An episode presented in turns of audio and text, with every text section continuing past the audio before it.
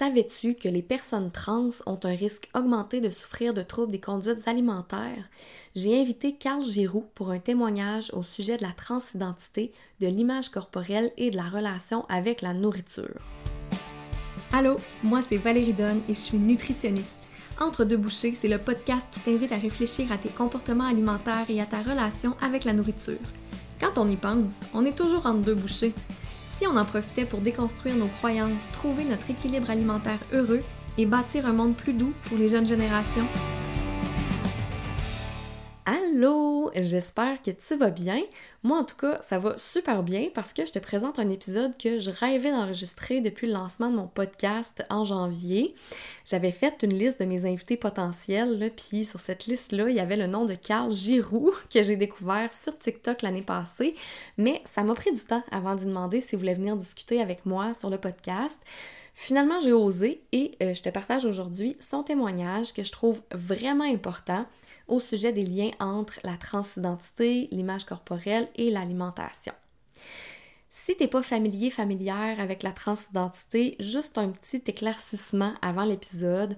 Une personne transgenre, c'est une personne dont l'identité de genre, donc le genre auquel elle s'identifie, ne correspond pas au sexe qui lui a été assigné à la naissance, au genre en fait qui lui a été assigné à la naissance à cause de son sexe biologique. Donc, dans le cas de Carl, c'est un homme trans, ce qui veut dire qu'il a été assigné femme à la naissance, mais il s'identifie comme un homme, puis il est en processus de transition actuellement. Si jamais c'est un sujet sur lequel tu souhaites t'éduquer davantage, je vais mettre quelques ressources en description. Mais je veux juste préciser que le podcast, ça vise aucunement à remettre en question la validité ou le droit d'exister des personnes trans. Au contraire, lutter contre les injustices sociales puis contre la discrimination, ça fait partie intégrante d'une approche qui est inclusive puis qui favorise la santé. Puis moi, personnellement et professionnellement, ben, je souhaite participer à ma façon à la sensibilisation au sujet des enjeux que vivent les personnes LGBTQ2S+. Le but de l'épisode, c'est surtout de parler des enjeux au niveau nutritionnel, comme je disais, en lien avec la transidentité. Puis évidemment, chaque personne trans peut vivre des enjeux différents, mais aujourd'hui, on parle vraiment du vécu de Carl.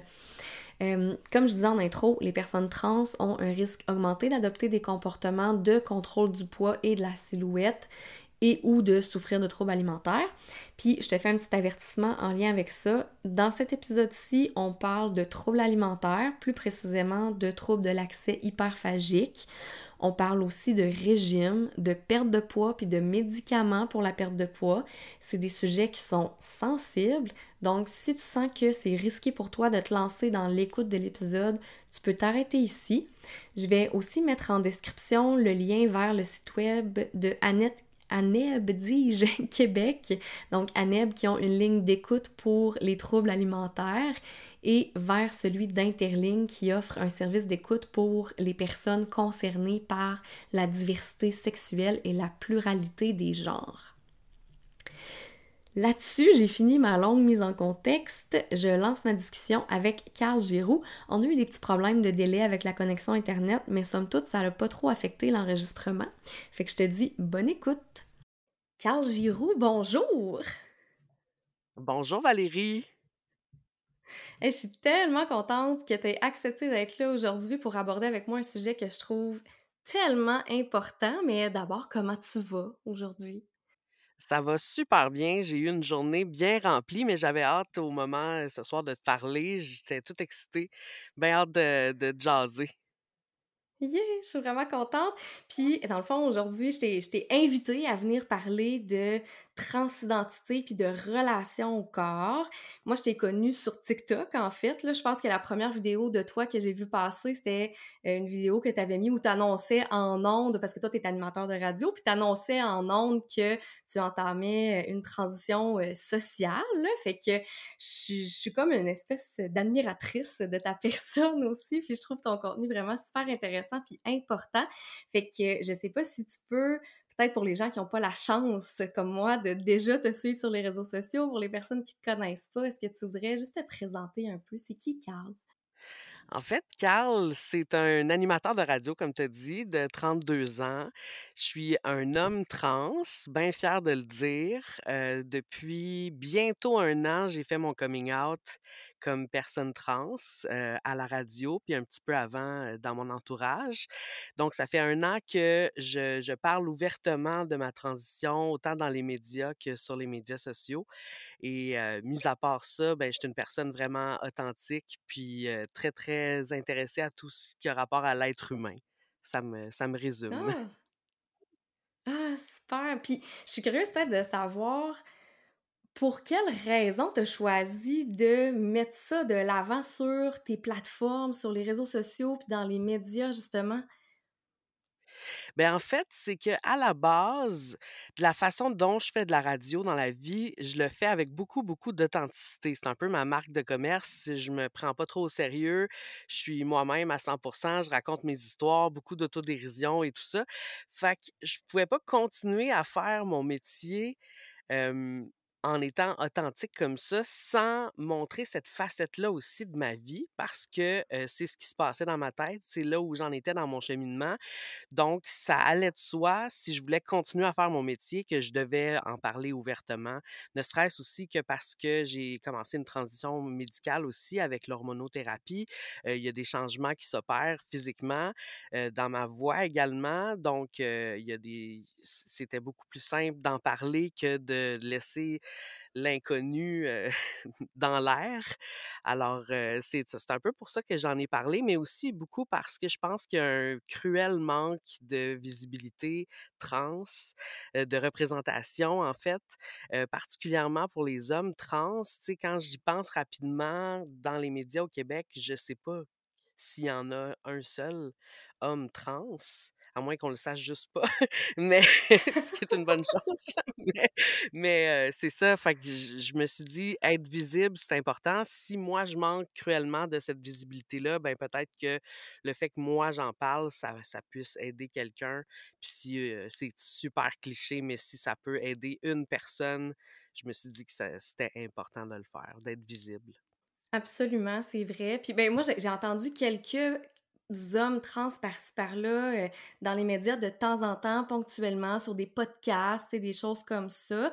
Mais j'ai l'impression aussi, heu, tu me diras qu'est-ce que tu en penses, mais j'ai l'impression que, heu, on voit souvent les personnes après leur transition aussi. Tu sais, que le pendant la transition, tous les enjeux, toutes les difficultés, on, on ne voit pas ça. Puis toi, c'est quelque chose que tu montres sur tes. Sur, je pense beaucoup à TikTok, là, parce que c'est beaucoup là que je te vois passer. Tu sais, tu documentes un peu ta transition, tu parles de qu'est-ce qui se passe, euh, tu parles de tes espoirs, de tes difficultés, puis tout ça. Est-ce que tu trouves aussi qu'il manque de, de, représentation non seulement des personnes trans ou des hommes trans en général, mais aussi de la transition comme telle?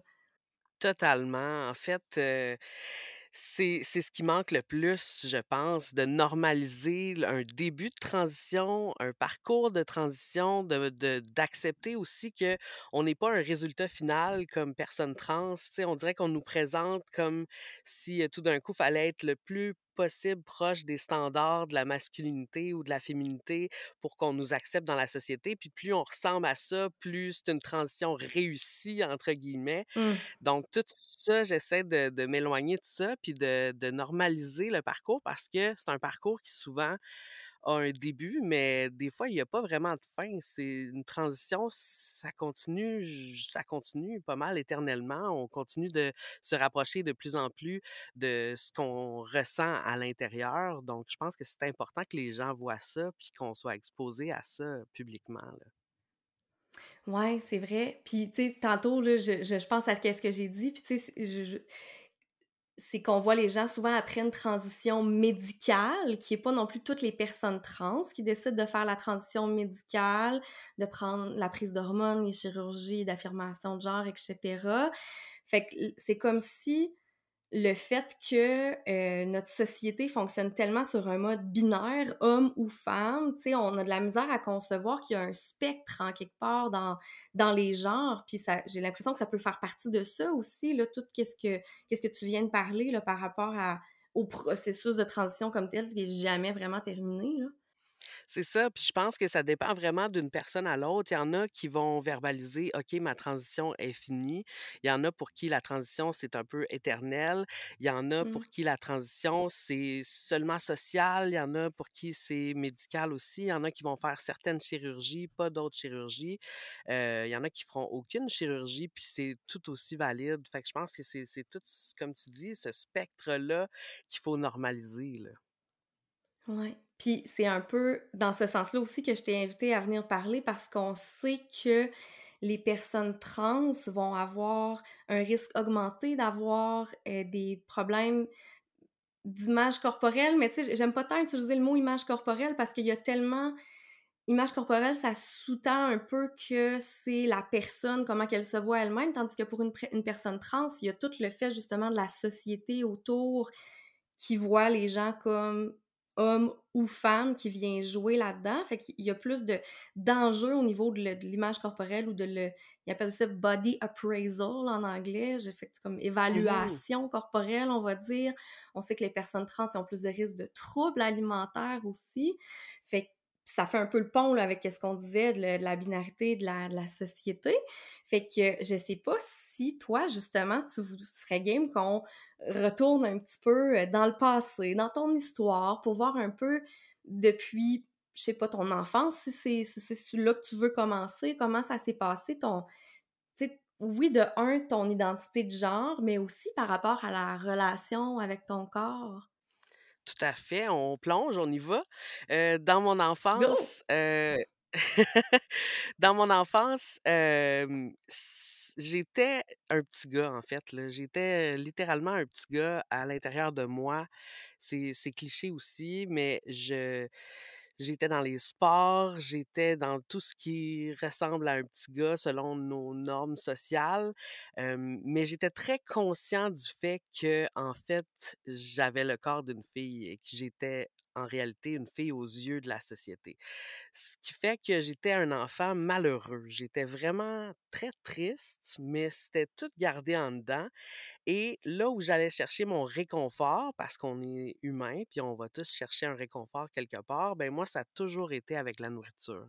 C'est toujours là que j'ai trouvé, heu, un baume pour un peu combler les lacunes que j'avais au niveau émotif. C'est comme ça que je régulais mes émotions. Fait que même à l'enfance, je me souviens d'aller, heu, à la cachette au dépanneur, m'acheter des bonbons, m'acheter, heu, des toutes sortes de trucs qui tu sais, le genre de trucs qui te donnent un bon buzz au cerveau, là, qui te donnent vraiment une dose de dopamine ou de je sais pas quelle, heu, hormone, mais, j'allais vraiment chercher mon petit bonheur là-dedans.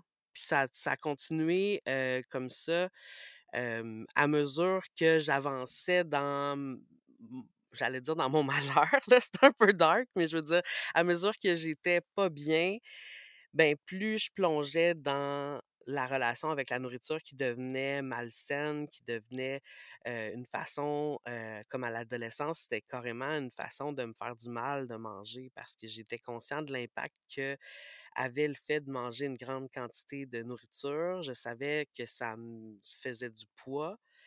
Je je le faisais c'est presque une automutilation d'une certaine façon parce que je le faisais volontairement pour me faire du mal, manger, manger, manger comme des binges là, pas juste manger normalement là. Hem, fait que ça a toujours été super malsain ma relation avec la nourriture. J'ai jamais eu une relation saine et c'était très à l'image de comment j'allais. J'allais pas bien et c'est comme ça que je régulais mes émotions, que que j'essayais de bâtir une relation avec mon corps, mais c'est c'est très confus tout ça là, ma relation avec mon Mmh corps. C'est ça a toujours été comme une prison pour moi, mon corps, autant parce que sans le savoir, j'avais pas de mon corps correspondait pas à, heu, le genre qui était assigné à ma naissance. Je le savais pas nécessairement, mais je savais que j'étais pas bien avec ce corps-là. Je savais que, heu, j'avais besoin de me séparer de ce corps-là, puis manger était une façon pour moi de créer une distance avec ce corps-là. Je sais pas trop comment l'expliquer, mais c'est comme ça que je que je le ressentais, beaucoup à l'adolescence, là.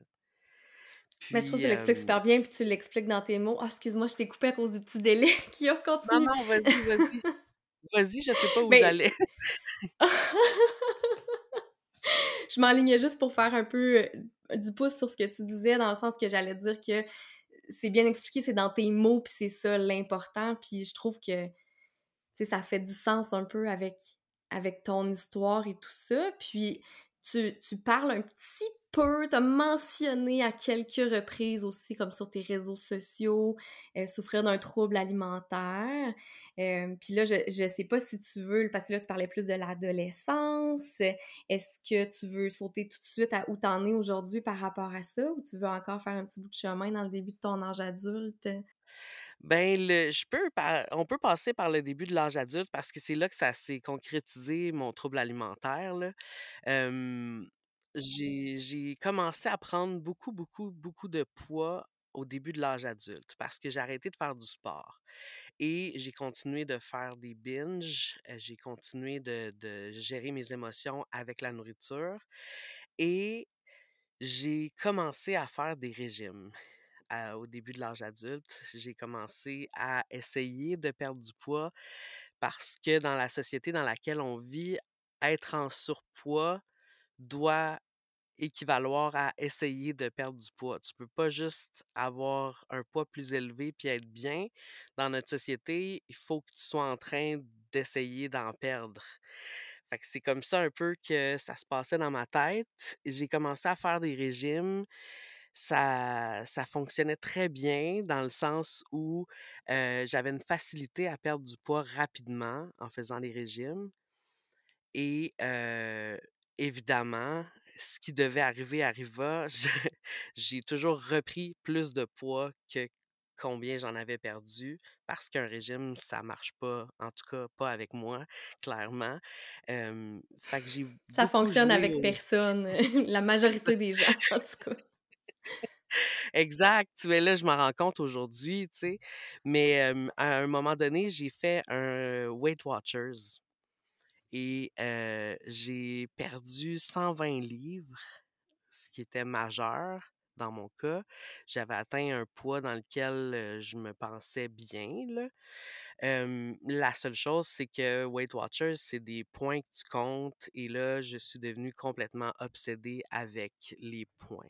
Donc, je ne pensais qu'à ça, à ce que j'allais manger dans mon prochain repas et là, comme c'était des chiffres, j'essayais de réduire tout le temps au minimum. J'essayais d'avoir le moins de points possible dans ma journée et ça a fini avec dans les derniers mois, là, je mangeais genre du bouillon, puis des brocolis, puis des tout ce qui était 0 point dans le fond. Oh là là! j'en ris parce que c'est intense là, je m'en détache là, mais je je mangeais pratiquement plus et la le paradoxe là-dedans, c'est que moi, j'étais tellement malheureux là, à ce moment-là, parce que j'étais pas bien, j'étais toujours affamé, heu, mais le paradoxe, c'est que mon entourage me valorisait tellement pour ma perte de poids. Mmh. Tu sais, j'étais je je dans le regard des autres, j'étais quelqu'un de courageux, qui avait accompli quelque chose, qui s'était pris en main, qui avait retrouvé de la volonté. Puis là, c'est toutes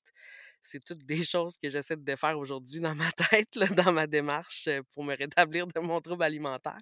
Mais c'est beaucoup ça qui est venu heu, être le coup de grâce de mon trouble alimentaire. C'est-à-dire que moi, je je je n'arrive plus à avoir une relation saine avec la nourriture. Heu, puis, tu sais, c'est très flou de dire avoir une relation saine, mais juste manger pour manger, pour le plaisir de manger, j'ai plus ça, là. Moi, c'est très, très difficile d'atteindre ça parce que c'est soit je mange pour gérer mes émotions en très grande quantité ou soit je suis en train de compenser ces moments-là et par la restriction, que ce soit de la restriction physique ou cognitive.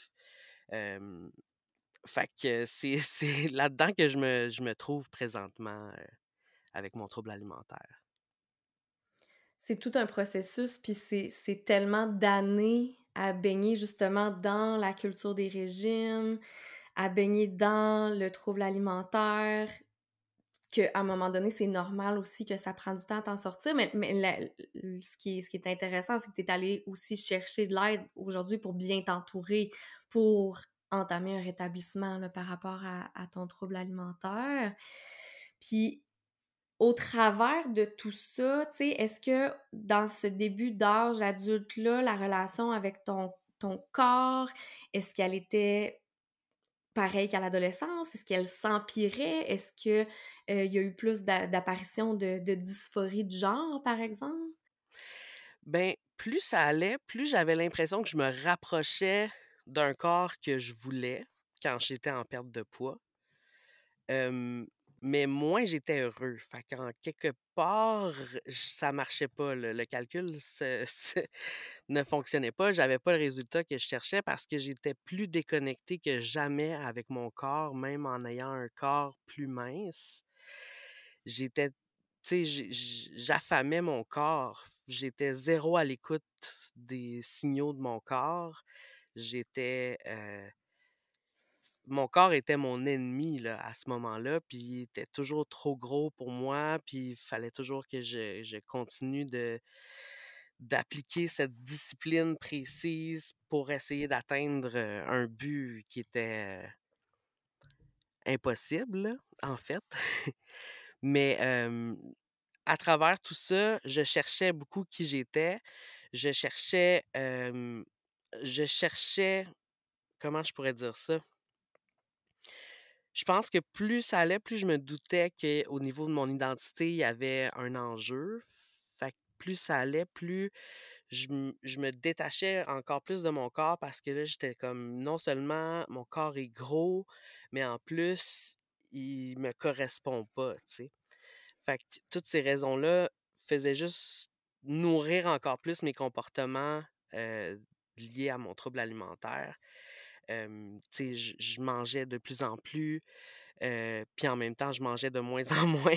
C'était comme les deux extrêmes. complètement, je passais de un à l'autre sans arrêt au cours d'une même journée. Là.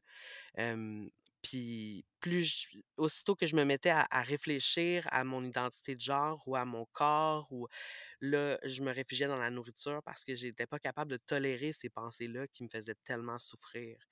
Fait c'était la nourriture avait encore ce rôle-là d'un refuge. parce que la nourriture, c'est très efficace pour se rendre heureux rapidement dans le temps. Sur le court terme. oui, exactement. fait que c'est ça. Puis là, plus, plus on avance dans le temps, plus je me rends compte que, en fait, je suis un gars. Plus je commence mon processus par rapport à la transition, plus je me reconnecte avec mon corps. C'est très, très. c'est vraiment deux chemins en, parallèle, même en symbiose, ma transition puis mon rétablissement de mon trouble alimentaire. Parce qu'on dirait que tout correspond. Je suis plus à l'écoute de mon mon identité de genre, de mon corps, de comment je me sens, mais je suis plus à l'écoute de mon corps aussi au niveau de, de ses signaux, puis tout ça je suis plus connectée avec mon reflet dans le miroir de plus en plus. C'est toute cette conception-là que j'ai de mon corps. Puis ça fait en sorte aussi que j'ai une acceptation plus inconditionnelle aussi de, de mon corps, que j'accepte l'image que je vois de plus en plus pas juste par rapport à l'identité de genre, mais aussi par rapport au poids que j'ai. Plus ça va, plus j'ai, le sentiment que ça peut être correct aussi d'avoir ce poids-là, que je suis pas obligée d'être une personne en surpoids. J'aime pas l'expression surpoids, là, mais une personne avec un poids élevé qui est obligée d'essayer de perdre du poids, c'est cette position-là en ce moment que je travaille beaucoup. C'est ça, parce que là, pour mettre les gens qui nous écoutent en contexte, là, tu es en traitement pour ton trouble alimentaire et en même temps, tu souhaites avoir accès à des chirurgies d'affirmation de genre. Fait que c'est pour ça que tu, que tu dis ça. Tu veux-tu un peu... Euh, je veux pas voler le punch, je veux te laisser. le dire. Ouais, ben, en fait, c'est ça. Mon but, c'est d'avoir une mastectomie, qui est la chirurgie où on enlève les seins. Hem, pour avoir accès à cette chirurgie-là avec le GRS, qui est le centre, heu, qui fait ces chirurgies-là au Québec, je dois atteindre un certain IMC. Là, je vous dirais bien c'est quoi l'IMC en particulier, mais je je l'ai oublié, je veux pas le savoir. De toute façon, c'est je ça, on veut pas le savoir. Ça. Je déteste cette notion d'IMC et hem, ben, en fait, c'est ça. Fait que là, je suis dans une drôle de position où je dois perdre du poids pour atteindre mon objectif. Mais en même temps plus ça va dans mon processus de rétablissement de mon trouble alimentaire, plus je me rends compte que moi, mon objectif personnel à moi, c'est pas nécessairement de perdre du poids. Mon objectif personnel à moi, c'est de retrouver une relation dans laquelle je suis confortable avec la nourriture, puis de retrouver une relation dans laquelle je suis confortable avec mon corps.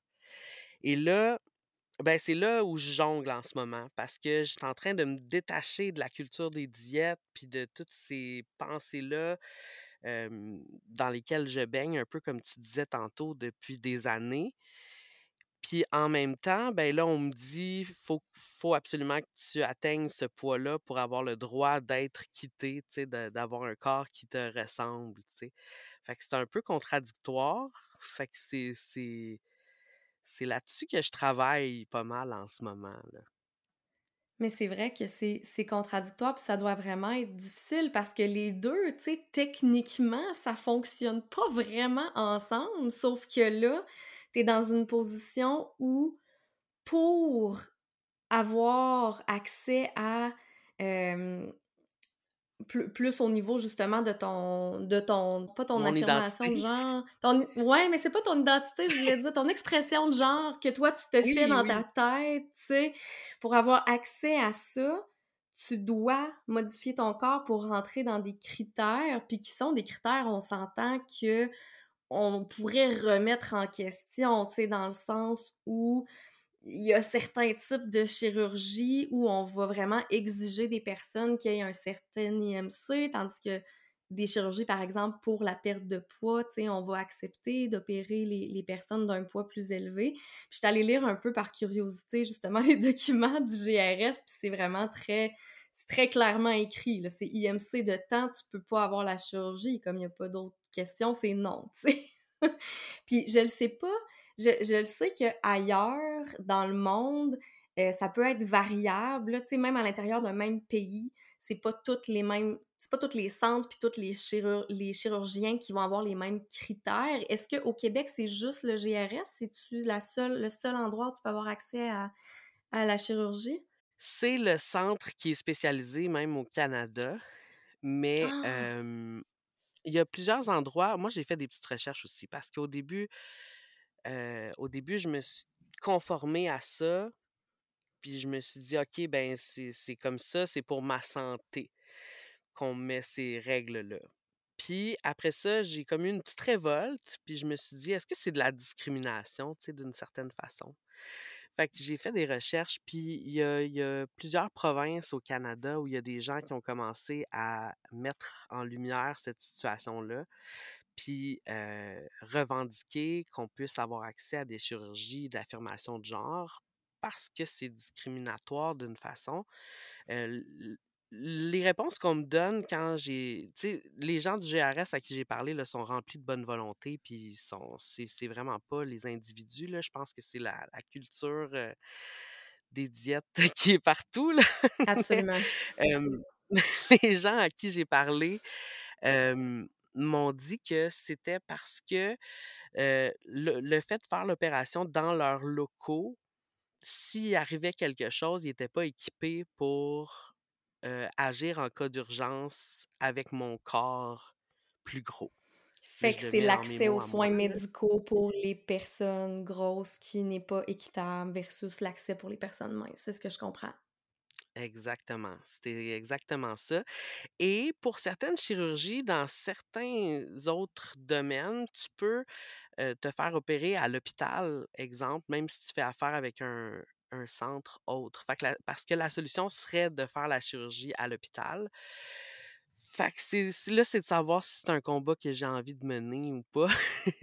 C'est ma Mmh. ma question en ce moment parce que moi, je me dis: «Donnez-moi un papier là, puis sur lequel je dois signer pour dire peu importe les conséquences, moi je veux cette opération-là, je vais le signer là». Parce que pour moi, c'est de la survie. C'est c'est pas un une une opération là, pour le plaisir ou pour, Esthétique l'esthétique ça cosmétique, ouais.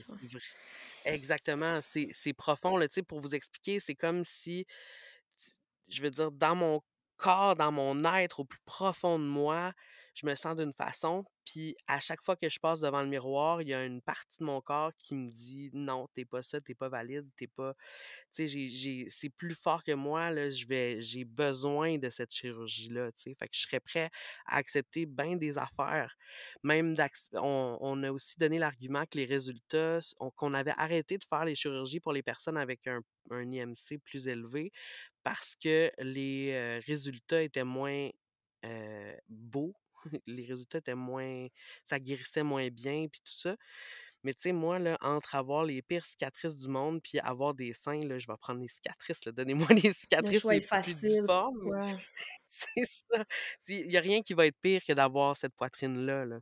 Fait que c'est c'est c'est là où je trouve ça plus compliqué et le le pari que je fais, c'est de me concentrer sur mon rétablissement puis de me dire que peut-être que par la bande, en améliorant ma relation avec la nourriture, peut-être que par la bande, je vais perdre du poids. Je prends aussi une médication qui s'appelle Ozempic, ça aussi, c'est ça aussi, on dirait que ça va à l'encontre de certaines affaires aussi sur lesquelles je travaille parce que ça ça réduit mon appétit et ça réduit le rythme de la digestion et ça m'amène à faire à devoir faire une certaine restriction, ce qui est le contraire de ce que j'essaie de faire pour me rétablir. Tu sais, parce que pour pour vous expliquer un peu, sais, comment on fait pour régler ça là, mon trouble alimentaire, moi, c'est beaucoup, beaucoup de défaire toutes les restrictions cognitives puis les restrictions physiques que je fais qui qui, qui réhabilitent ma relation avec la nourriture. C'est de tu sais, par exemple, moi, je mon aliment là, go to dans la vie, c'est les chips. Ben là, en ce moment, mon travail que je fais, c'est d'en avoir à la maison, d'en manger, puis de pas culpabiliser par rapport à ça, de d'en manger la quantité que j'ai envie d'en manger. Pas de comment je pourrais dire? En ayant le droit d'en avoir, ça fait que j'ai pas de binge de chips là, parce que j'ai le droit d'en avoir chez nous. J'ai je me juge plus d'en d'en consommer, puis ça fait que là, j'ai un sac chez nous, puis il dure quand même depuis un bon bout là, parce que je binge pas, tu sais? Puis c'est juste un exemple de de du travail que je fais, mais tout ça pour dire que la médication aussi vient un peu jouer c'est comme si j'ai 2 objectifs contradictoires en ce moment, puis c'est c'est ça le qui est le plus complexe, là. Tu sais, on le sait, oui, que la restriction mène à la compulsion. Fait que c'est sur la restriction qu'on travaille et non pas sur les compulsions, même si c'est les compulsions que les gens souhaitent arrêter, là, tu sais, c'est vraiment la restriction qui mène à ça. Mais est-ce que, par curiosité, parce que je le sais que c'est le cas avec certains autres médicaments, mais est-ce que toi, avec l'Ozempic, tu as l'impression que ça réduit ton le le côté impulsif des rages alimentaires ou c'est vraiment plus tu le sens comme plus comme un coupe-faim pour toi, dans ton vécu à toi? Moi, comment je le vis, c'est vraiment un coupe-faim parce que je moi, là, je peux je suis un exemple textbook de tu fais de la restriction, tu vas faire une compulsion. Je suis genre si s fait que je sais que le fait que j'ai pas de compulsion, c'est un plus un, c'est vraiment parce que je fais pas de restriction. Fait que je je sens vraiment le le le pouvoir que ça a. Fait que j'ai vraiment plus l'impression que ça joue physiquement sur le fait que, par exemple, moi, faut je suis obligée de prendre en considération mon rythme de digestion pour parce que je sais que si je si je soupe, il faut que je soupe, tu sais. Mais euh, on dirait que j'ai selon ce que j'ai mangé dans ma journée, je peux pas prendre un trop gros souper parce que sinon, le soir, je vais avoir des nausées, mais ça me rend très conscient de, de, ce que j'ingère puis tout ça. Fait tout cas, je suis en exploration avec ça. Je suis en exploration pour voir si ça me convient. Puis je pense que c'est important d'avoir comme un, dialogue ouvert avec le, le, médecin puis ma nutritionniste par rapport à ça. Puis on, on essaie de voir, les plus puis les moins pour parce que je sais que pour certaines personnes, c'est super. Il y en a pour qui ça convient pas. Fait que moi, on essaie de voir là-dedans où je me situe. où je me ouais, puis d'autant plus qu'avec un trouble alimentaire, ça rajoute des facteurs à considérer. Puis tu sais, je trouve ça vraiment le fun, ton discours, parce que tu es très conscient des, des différents enjeux qu'il y a devant toi.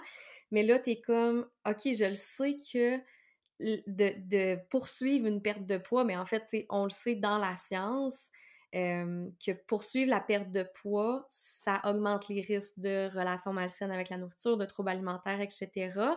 Mais là, toi, t'es comme, c'est ça le critère pour que j'aie accès à ma chirurgie d'affirmation de genre. J'ai comme, tu sais, je veux aller vers là parce que là, c'est une autre forme de détresse sinon. Tu sais, c'est comme, il n'y a pas de mmh solution magique du tout, là. C'est ça. Fait que c'est pourquoi j'ai décidé avec ma psychologue et ma nutritionniste de quand même envoyer mon dossier au GRS, malgré que je sais très bien que en théorie ça va être refusé. Mais j'aimerais être dans une pièce avec un médecin, puis avoir cette discussion-là, puis qu'on m'explique franchement dans le blanc des yeux pourquoi moi, j'ai pas accès à cette chirurgie-là. Parce que, comme tu dis, pour moi, en fait, puis je pense pour bien du monde, viser la perte de poids, pour moi, de toute façon, au bout, ça va équivaloir à une prise de poids. Parce que c'est l'équation qui se fait à chaque fois. Fait que c'est comme. C'est contre-productif, tu sais. Mmh. Fait que vous avez envoyé ton dossier, dans le fond, pour comme une réévaluation? Je l'envoie. J'ai tout re-rempli mes, mes trucs. Puis mon, mon but, c'est qu'on qu'on soit capable de me, de me le dire en face, tous ces, trucs-là qui sont un peu bureaucratiques, puis tout ça. Puis c'est vraiment rien contre les professionnels. Je sais que c'est des personnes, sont des anges là, qui font tellement une différence dans la vie de plein de personnes, mais je pense que si moi je suis capable de, de, faire une petite différence là-dedans dans leur, dans leur réflexion, peut-être que ça peut aider éventuellement si on est plusieurs à, à se manifester. On sait jamais. Mais certainement, si, si, personne ne le demande jamais, s'il n'y a aucune sensibilisation qui se fait, on ne peut pas être au courant de ça. sais, comme tu dis, les intentions sont super, mais c'est ça, c'est qu'il y a des critères qui sont établis, des fois qu'on ne sait même plus exactement pourquoi ou qu'on va prendre beaucoup au pied de la lettre sans nécessairement évaluer chaque situation. On le sait aussi que tout ce qui est grossophobie, culture des régimes, c'est relativement récent dans le discours public.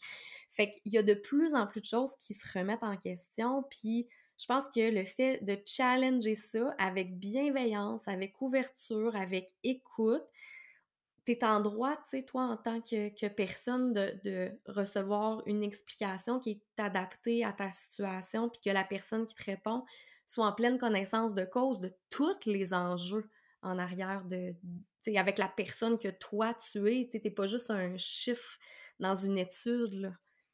Mmh Vraiment. Vraiment. Puis c'est. C'est, ça qui fait que mon parcours en ce moment, c'est, c'est très positif parce que j'avance beaucoup, beaucoup dans mon, dans mon rétablissement euh, pour le trouble alimentaire. Puis, plus ça va, plus je me rapproche de mes vrais objectifs qui sont, d'être bien, puis avec moi-même, puis tout ça. Puis c'est l'autre facteur, mis à part la, mastectomie, qui est plus difficile, c'est que moi, comme j'ai fait le choix d'en parler publiquement, puis de dire oui, j'ai du poids à perdre pour atteindre mes objectifs, mais là, dans mon entourage, je me fais souvent demander, puis comment ça va la perte de poids? Puis là, ça, c'est les, les questions avec lesquelles je dois composer.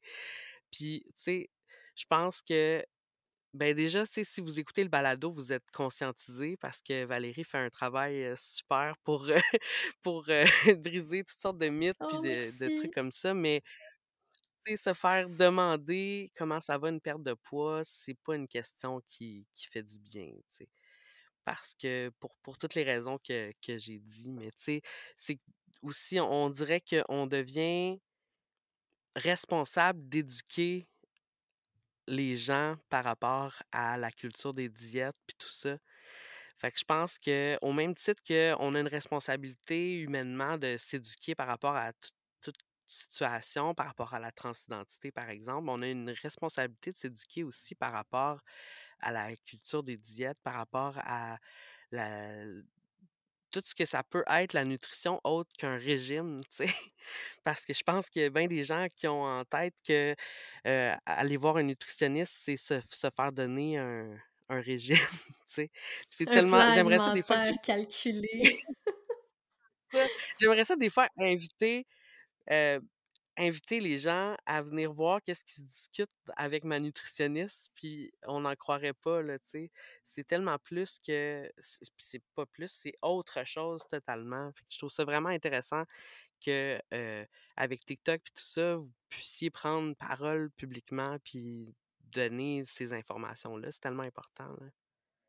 Ouais, puis on dira ce qu'on voudra sur les réseaux sociaux, mais ça nous permet quand même, quand on, quand on est bien capable de gérer notre page, de, de, de hum, gérer qui on suit, puis notre temps d'utilisation des écrans, bien sûr, aussi, ça peut vraiment avoir du positif, je trouve. En tout cas, tu sais, moi, personnellement, là, depuis que je suis sur TikTok, c'est quoi? C'est genre depuis la pandémie, là, comme tout le monde, je me j'avais du temps à perdre, je me suis dit, je vais me créer un compte TikTok je vais regarder qu'est-ce qui se passe là. Mais ça m'a tellement sensibilisée plein d'enjeux de justice sociale. C'est fou. Puis, veut, veut pas, plus on s'expose à différents messages avec ouverture d'esprit, mais plus que ça fait son chemin dans notre tête, puis plus qu'on on comprend justement que mon doux, mais on, est tous des humains, puis on peut-tu juste s'accepter puis vouloir le bien de tout le monde, puis sais, accueillir le- le- les nouveautés, tu sais, parce que là, je pense, je pense beaucoup justement aux, euh, aux enjeux, euh, tu sais, qu'on va nous accuser d'être trop woke ou des choses comme ça, mais tu sais, on peut-tu accueillir ça Mhm. avec ouverture plutôt qu'avec résistance, tu sais, puis parce que vraiment, je pense que les réseaux sociaux, ça nous permet une ouverture sur le monde qu'on qu'on n'avait pas avant. Il faut juste savoir bien l'utiliser parce que, évidemment, il y a un contre-coup à tout ça. Puis, je veux dire, moi, les clients dans mon bureau, les clients-clientes que j'ai, sont beaucoup sur. Ils voient des, des- des messages de culture, des diètes, de régime, etc. Mais on a le pouvoir de changer ça aussi. Fait qu'on a le pouvoir de voir des personnes merveilleuses comme toi sur notre For You page. C'est tellement gentil, c'est tellement partagé parce que, tu sais, moi, ça me fait du bien de voir du contenu par rapport à au cheminement que je fais, tu sais. On dirait, ben, je sais pas si les algorithmes, ils comprennent tout ce qu'on veut puis ce qu'on fait, dans la vie. Fait que j'imagine qu'ils sont au courant de ma thérapie puis de tout ça. Mais j'en vois de plus en plus du contenu par rapport à à à ces enjeux-là, puis de la relation avec la nourriture, la relation avec le corps. Puis ça fait tellement du bien d'être exposé à ça. Puis c'est, comme tu dis, c'est un choix qu'on fait, tu sais, c'est de suivre les bonnes personnes, de, de se désabonner aussi, de pas avoir peur de se désabonner, puis de, de faire masquer ces, certaines choses qui nous, qui nous font du mal, tu sais. C'est tellement, Ouais. c'est un pouvoir qu'il faut utiliser, là, absolument, là.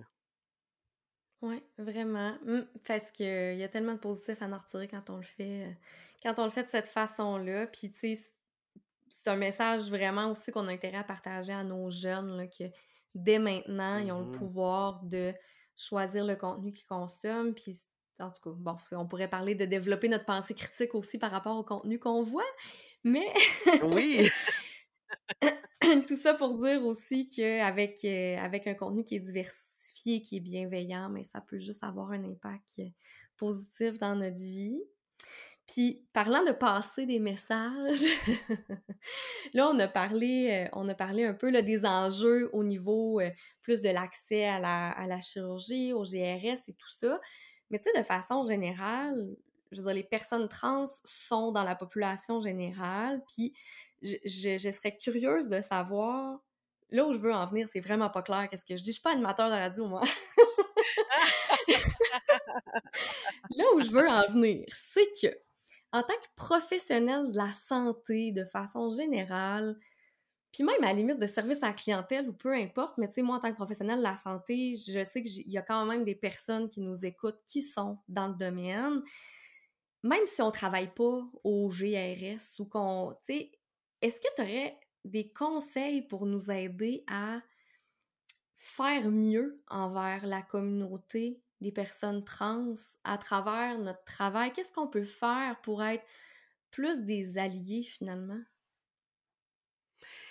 Bien, je te dirais que moi, j'ai la chance que les professionnels de la santé que j'ai autour de moi ont cette bienveillance qui est la chose la plus importante. Je pense que à partir du moment où on a une bienveillance, puis qu'on cherche à trouver les réponses à nos questions, qu'on cherche à être le, plus ouvert possible, de faire sentir bien la personne, je pense que la moitié du chemin est faite à, ce niveau-là. On ne peut pas essayer de tout connaître, tout savoir sur tout le monde, sur toutes les réalités. On peut pas être parfait, on peut pas demander à tout le monde de jamais se tromper de pronom et d'être 100% inclusif dans son langage à tous les instants de tous les jours, Mais à partir du moment où on a une bienveillance puis que on se sent considéré à 100%, qu'on se sent valide, validé par nos professionnels de la santé, ça fait du bien, tu Mmh, des, des, détails anodins comme demander le nom choisi, de, de pouvoir ne pas nécessairement prendre pour acquis que tout le monde, c'est ce pronom-là ou ce nom-là qu'on veut utiliser, on peut pas tout le temps le savoir non plus que la personne a un enjeu par rapport à son identité de genre, mais juste être ouvert à, à ça, puis de... Comment je pourrais dire ça? Moi, j'adore ça quand ma psychologue, par exemple, me pose une question parce qu'elle ne sait pas quel mot est le mieux à utiliser. Tu sais, moi, je trouve que c'est juste ça, là. C'est, tu t'as pris le temps de te poser la question, de t'as pris conscience que tu veux pas nécessairement me. Tu veux me faire sentir bien, tu veux me faire sentir dans un safe space. Fait que de, de poser la question carrément, moi, je trouve que c'est la meilleure, la meilleure façon d'aller à la source. Puis, tu sais, des fois, on peut avoir peur de commettre des erreurs, peur de. Puis, je pense que on le ressent un peu quand quelqu'un a peur de commettre des erreurs parce qu'on ne s'engagera pas dans la relation à 100% Fait que moi, j'aime mieux que quelqu'un s'engage à 100% dans la relation, puis fasse preuve de bienveillance que d'être parfait puis de pas se tromper, là, tu sais. Fait que je pense que c'est c'est juste de... Je, tourne en rond dans ce que je dis, mais c'est la bienveillance, là. C'est juste ça. Ça prend pas plus que ça. C'est pas plus compliqué que ça. C'est juste de considérer l'être humain dans son entièreté, d'être ouvert, de pas en faire de drame quand on se trompe. C'est pas la fin du monde. Tu sais, ça peut faire peur. Puis moi aussi, j'ai eu l'expérience j'ai un podcast, puis j'ai parlé avec une personne non-binaire. Puis au début, j'avais peur d'approcher cette personne-là parce que je me disais, parler une demi-heure avec cette personne-là, d'un coup que je mégenre cette personne-là. J'avais peur d'entrer en relation par peur de mégenrer la personne. Mais c'est triste, ça veut dire que je me privais d'une relation, d'une conversation par peur de me tromper, tu sais. Puis là, j'ai remis ça à sa place comme il faut, tu sais. Je, veux entrer en relation avec cette personne-là. Je vais juste être bienveillant, puis je vais faire de mon mieux. Puis ça a super bien été, tu sais. C'est fou, hein? C'est vrai que tout le monde, je pense, a cette peur-là de se tromper, mais le fait que toi, t'aies cette peur-là aussi, tu sais, c'est fou quand même parce que toi, t'es es le premier à dire, j'écoute euh, j'ai écouté assidûment ton podcast. Puis, tu sais, t'es le premier à dire comme mais c'est pas grave si vous vous trompez, tu sais, tu te reprends, puis tu passes à d'autres choses, puis ça finit là, là. Je veux dire, euh, puis t'as même dit des fois, même moi, des fois, je me trompe pour moi, tu sais. Ben oui, totalement. Ça m'arrive encore, puis ça va, je pense, ça va toujours m'arriver, là. Tu sais, ça fait 32 ans que je parle au féminin. euh, je peux pas du jour au lendemain euh, être parfait. Fait que j'exigerai jamais la perfection de, de quelqu'un d'autre non plus, là, tu sais. Fait que je pense qu'il faut juste Faut juste être bienveillant. C'est le le plus beau mot. Moi, c'est mon mot découverte de 2023 là, la bienveillance. Je trouve que c'est ça s'applique à tout, puis la bienveillance envers soi-même, envers les autres, puis c'est Ah, c'est la plus belle chose. Tu sais, des fois, on se demande, c'est-tu galvaudé le mot bienveillant, mais en même temps, Colin, c'est ça que c'est. Puis tu sais, la bienveillance aussi, j'ai l'impression que ça peut être, ça peut passer par le fait, exemple, de s'éduquer. Puis tu sais, mettons, moi, ça, ça fait quelques années que je m'intéresse au sujet de la transidentité en tant que nutritionniste, puis il y avait rien là, comme formation, comme données.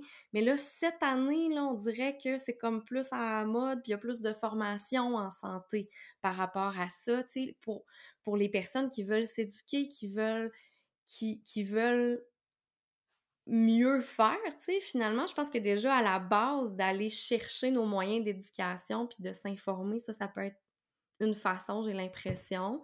Puis euh, c'est ce que je- ce que moi j'ai trouvé puis je trouve encore difficile, bien honnêtement, tu sais, c'est j'essaie aussi de pas assumer le genre de la personne, tu sais, qui, qui est devant moi. Mmh Puis là, ce qu'on m'avait dit à un moment donné, c'est ben une façon qui peut être parce qu'on on a peur souvent que ça soit comme mal perçu ou parce que dans, dans la société, il y a quand même de la résistance, on, on va se le dire, tu sais. Puis, tu ça m'est arrivé là, des fois de me faire regarder bizarre quand j'ai dit Allô, moi c'est Valérie, j'utilise le pronom elle. Mais en même temps, tu sais, je me dis OK, je suis prête à vivre peut-être avec cet inconfort-là, mais que si la personne devant moi elle avait besoin de sentir qu'elle était dans un safe space, ben au moins ça sera fait, tu sais. Fait que, mais c'est, on se le cachera pas, c'est difficile, là, puis je le fais pas tout le temps, puis c'est ça, je trouve, je trouve ça, je trouve ça tough même en sachant l'importance, puis même en étant complètement convaincue que c'est important. Je pense que c'est important de, de acknowledge, de, d'accepter que c'est difficile aussi, puis c'est du changement, puis c'est normal que ça prenne du temps. Je sais pas ce que t'en penses, là. Je suis tellement d'accord avec toi. Puis c'est c'est c'est toutes des choses qu'on c'est comme des nouvelles solutions qu'on vient de trouver. Fait qu'à quelque part, c'est nouveau pour tout le monde. Euh, puis c'est pas parce que nous, on a cheminé par rapport à notre réflexion que la personne devant nous le fait. Fait que là, il y a une résistance, un peu comme tu dis. Mais euh, moi, c'est un peu comme quand je vais dans un magasin puis il y a un collant qui dit euh, Bienvenue à la communauté euh, LGBT puis tout ça. Là. Moi, ça, ça me fait le même effet que quelqu'un qui me dit ses pronoms. Ça fait juste dire Hey, t'es bienvenue ici, t'es- c'est un safe Mm. space. Fait que, tu sais, l'effet, il est tellement, tellement grand, là. Je trouve, je pense que ça va être une question de normaliser cette façon-là de faire, tu sais. Je pense que c'est le temps qui va faire en sorte que on va trouver ça normal de se présenter avec son pronom. Mais, ceci étant dit, moi, quand qu'on, m- comment je pourrais dire, quand on assume mon genre, moi, j'ai choisi de ne pas le prendre personnel. J'ai choisi de de comprendre aussi qu'on vit dans une société binaire depuis des années, des, des, des milliers d'années. tu sais, ça, ça se brisera pas du jour au lendemain, ça. Puis ça, c'est la société dans laquelle on vit, puis dans laquelle je vais vivre jusqu'à la fin de ma vie, tu sais. Fait que ça me tente pas qu'à chaque fois que quelqu'un euh, me mégenre, très involontairement, tu sais, ça me tente pas de, de prendre ça mal. Fait que moi, je pense que la bienveillance, c'est aussi de, une fois qu'on, c'est juste de savoir, d'avoir cette ouverture-là, que ça se peut que la personne que j'ai devant moi euh, s'identifie pas de cette façon-là. Est-ce que je suis capable de garder cette flexibilité-là en tête, puis de- d'essayer de, de garder une ouverture aussi. Tu sais, je pense qu'on le sent quand on est bien. à- Tu sais, à la base, là, quand quelqu'un te fait sentir bien, tu vas te sentir à l'aise d'être toi-même. Tu sais? Fait que Mmh. Juste juste d'être d'être bienveillant, je vais le dire une autre fois. C'est la meilleure chose. Fait que ce que je comprends aussi, c'est que toi, tu es beaucoup dans l'acceptation de ce qui est parce que, on pourrait ben, puis je pense que c'est correct qu'il y ait des personnes qui le fassent, on pourrait se fâcher aussi du fait que, ça existait des communautés qui avaient différentes expressions et identités de genre, en particulier dans les cultures autochtones, que ça a Mmh mh. été un peu écrasé par le colonialisme et tout ça, puis on peut se fâcher de ça tout en ce que je comprends, là, tu me diras si je me trompe, là, mais ce que je comprends dans ce que tu dis, c'est que, ben là, aujourd'hui, dans la société dans laquelle je vis, c'est comme ça, puis moi, je veux comme avoir un certain niveau d'acceptation aussi pour pas toujours souffrir de ça. Fait que oui, on sensibilise tout en étant patient finalement. C'est ça. Ben, c'est un peu choisir ses batailles, tu sais. C'est un peu c'est un peu ça, tu sais, c'est de de savoir c comme, tu sais, je vais être le premier à défendre que tout le monde se présente en disant ses pronoms. Mais je suis le premier à comprendre que c'est pas la réalité, puis que ça se fait Mmh. pas tout de suite, ça se fait pas du jour au lendemain, tu sais. Mais je pense que la fois que tu le fais avec quelqu'un, ben, puis même s'il y a cet incon inconfort-là, mais cette fois-là, ça fait peut-être une différence. Peut-être que c'est un petit pas de plus aussi de te sentir de plus en plus confortable, à le faire avec d'autres personnes. Mais je l'ai vécu récemment, moi, c'est rare qu'on heu, qu'on se présente en disant des pronoms, puis récemment, je l'ai vécu, quelqu'un m'a dit, «Je m'appelle, un tel, puis mon pronom c'est il». Puis ça m'a surpris, puis là, mais mais ça m'a fait sentir tellement bien, tu sais. C'est tellement c'est c'est facile, en fait, tu sais. C'est facile, mais c'est difficile en même temps, tu sais. Mais je pense que, comme tu dis, ben, je choisis je choisis mes batailles parce que je veux pas être toujours dans le dans dans cette négativité-là, tu sais. Puis moi, depuis le début de ma transition avec mon entourage, puis avec mes collègues, puis même avec les auditeurs, les auditrices, je le dis que moi pour moi, c'est une grande aventure, la transition, puis j'ai le goût d'amener avec moi tout le monde dans cette aventure-là. Fait que même l'inconnu que je croise au dépanneur, je veux l'embarquer dans cette aventure-là avec moi, puis ça fait partie de ça, ça fait partie de dire peut-être qu'il va m'appeler, madame parce que j'ai des seins, puis quand quelqu'un a une poitrine, on assume que c'est une fille, tu sais. Mais là, moi, je vais lui dire: «Non, moi, c'est Carl», tu sais. Puis c'est comme: «Ah, OK». Puis la plupart du temps, les gens sont juste surpris, mais ils continuent leur vie, là, puis, il y a rien là, tu sais. On est on est rendus là, tu sais, on chemine, puis moi, je trouve je trouve qu'il y a de l'humour aussi là-dedans à trouver. Il y a comme il faut trouver qu'est-ce qu'il y a de de bon puis de positif, puis ça va nous rassembler au lieu de nous séparer, tu sais. Oui. Puis c'est tellement important, d'autant plus aujourd'hui, d'avoir cet effet rassembleur-là parce qu'on on on peut quand même avoir peur de ce qui se passe, là, dans le monde, là, par rapport aux droits Mmh des mh. des personnes trans et tout ça. Mais le fait, que des personnes comme toi en parlent de façon positive, normalisent la transition, montrent que calin, vous êtes des humains comme tout le monde, je pense que ça a sa place plus que jamais, puis, heu, tu le fais très bien, heu, comme tu dis, tu nous amènes dans ta grande aventure, heu, ta grande aventure «Devenir Carl», qui est le titre de ton podcast aussi. Ouais, c'est comme le titre de ma vie en même temps. Ah, c'est bon! Mais mais c'est c'est c'est ça, c'est vraiment comme ça que je le prends, puis il y a quelque chose de beau là-dedans, de il y a une phrase que je me répète souvent, c'est «Personne ne peut me faire sentir inférieure sans mon consentement». Donc, j'ai le contrôle sur ce que moi je vais penser de moi-même ultimement. Fait que même s'il y a de la haine, même s'il y a des gens qui sont pas d'accord, qui sont réticents puis tout ça, reste que j'ai le contrôle sur ce que moi je vais ressentir au bout de la ligne. Sur ce que moi je je suis pas obligée d'adhérer à cette haine-là. Je suis pas obligée d'adhérer aux cultures des diètes puis tout ça. Je suis pas pas obligée d'adhérer à toutes, heu, ces choses-là avec lesquelles je suis pas d'accord. Puis au bout du compte, il y a une opinion qui va compter, puis c'est la mienne. Là, ça sonne très, heu, c'est moi qui a raison dans tout, là, c'est pas ça que je veux dire.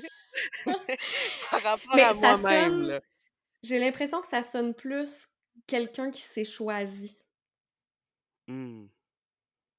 Ouais. C'est l'impression que ça me donne. Ça ressemble à ça.